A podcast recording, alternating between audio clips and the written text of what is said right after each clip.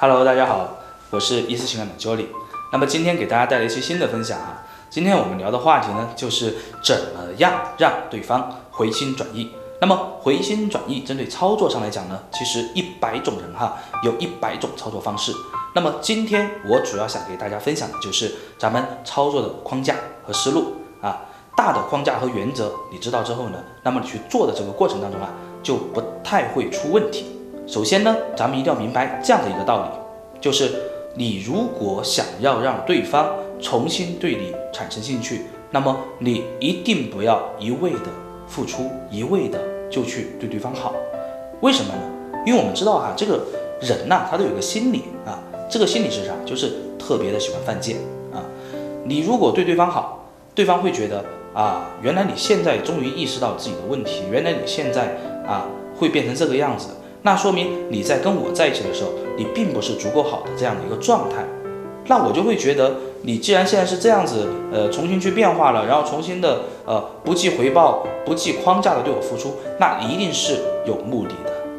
如果对方觉得你的付出是有目的，那么他会对你有所防备。另外一种可能性是什么呢？他会觉得你既然可以变成这个样子，那是不是你付出了？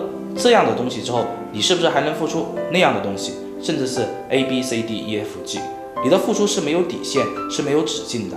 那他有可能会产生一种观望的状态，等待着当你满足不了他需求的时候，那这个时候你有可能就会从他的世界里面消失，也有可能他一直把你当成一个备胎的存在，那咱们就会非常的被动。第二的一个呢，其实我想跟大家分享的呀。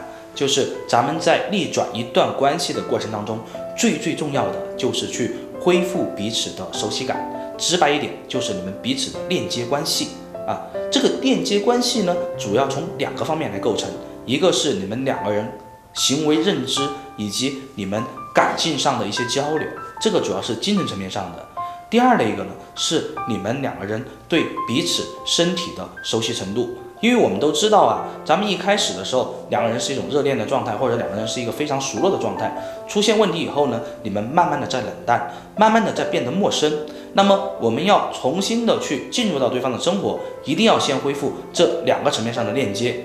那么讲到这里呢，其实有一个点啊，我想喷一下啊啊，这个不要说我乱喷哈，就是很多时候哈，咱们在遇到这样问题的时候。网上有一些这个帖子啊，告诉大家你应该断联，你应该跟对方长时间的不联系，等对方来找你。大家觉得这靠谱吗？我觉得是扯淡的，对吧？你跟他两个人越来越陌生的情况下，他怎么可能会想你？他怎么可能回头来找你？所以说，行动是最重要的，用你的行动去重新构建你们彼此的熟悉感。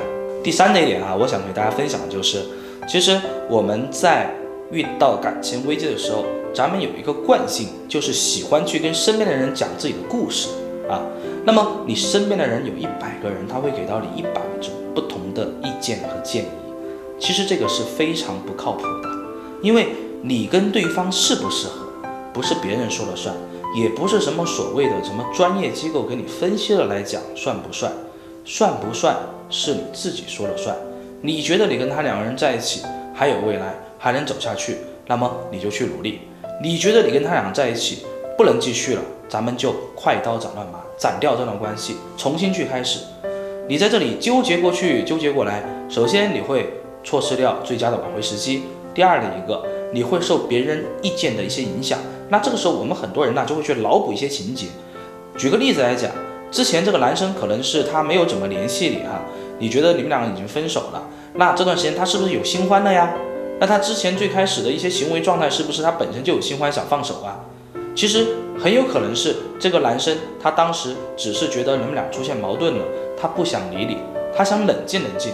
但是呢，你脑补成了他有新欢，他有其他的人了，那么你看你们的操作就会出问题。所以说，适不适合是自己说了算。那么我们来总结一下哈，就是当你想要让一个人很快速的。回到你的身边啊，你一定要谨记我刚刚跟你讲的这三个操作原则，以及你应该注意的框架啊。只有这个样子呢，你在操作的过程中才能事半功倍。